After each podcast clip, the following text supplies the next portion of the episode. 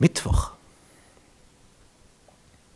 Konflikt, Missbrauch, Macht und Überwachung.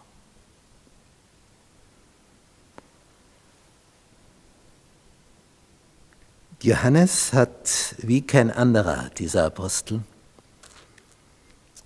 gewisse Punkte so schwerpunktmäßig herausgeholt. Und das merkt man bei ihm schon in der Ansprache. Im ersten Johannesbrief, Kapitel 4, Vers 7 schreibt er, Geliebte. So, so redet er die in seinem Brief an, an die es schreibt, Geliebte. Also ich mag euch ja, aber er möchte etwas anbringen. Geliebte, lasst uns einander lieben. Sein weiser, alter Mann, Geliebte, lasst uns einander lieben. Denn die Liebe ist aus Gott. Und jeder, der liebt, der ist aus Gott geboren und erkennt Gott. Umkehrschluss, keine Liebe, Hast du es dann begriffen?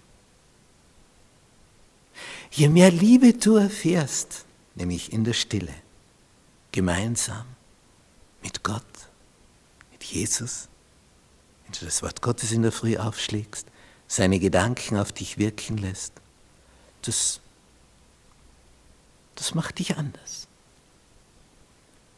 Das kräftigt dich innerlich, du wirst innerlich gelassener ausgeglichener.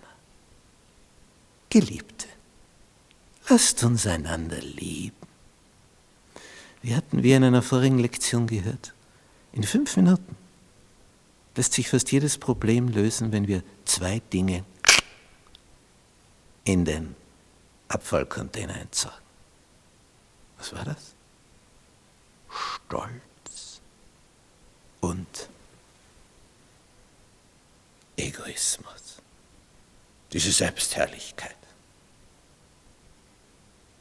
Nur die zwei Dinge. Auf die Seite und plötzlich wird alles geschmeidig.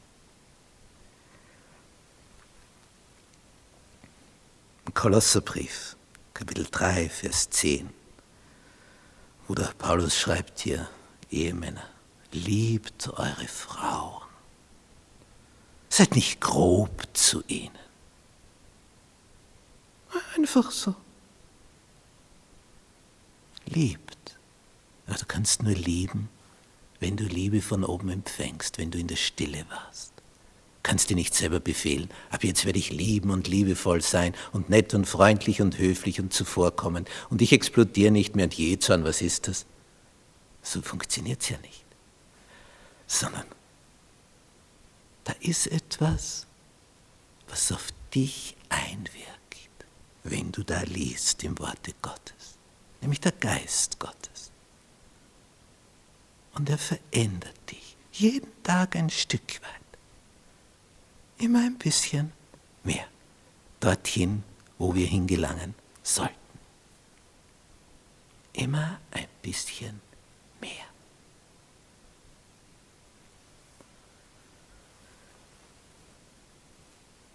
Geliebte, Lasst uns einander lieben, denn die Liebe ist aus Gott und jeder, der liebt, ist aus Gott geboren und erkennt Gott. Mir geht ein Text immer wieder durch den Kopf, wenn so unbedachte Worte fallen. Matthäus Evangelium Kapitel 12, Vers 36. Ein Wort Jesu. Ich sage euch aber, dass die Menschen Rechenschaft geben müssen am Tage des Gerichts. Worüber? Von jedem nichtsnutzigen Wort, das sie geredet haben. Von jedem nichtsnutzigen nutzigen Wort. Es ist noch gar nicht die Rede vom bösen Wort, sondern hat keinen Nutzen gebracht.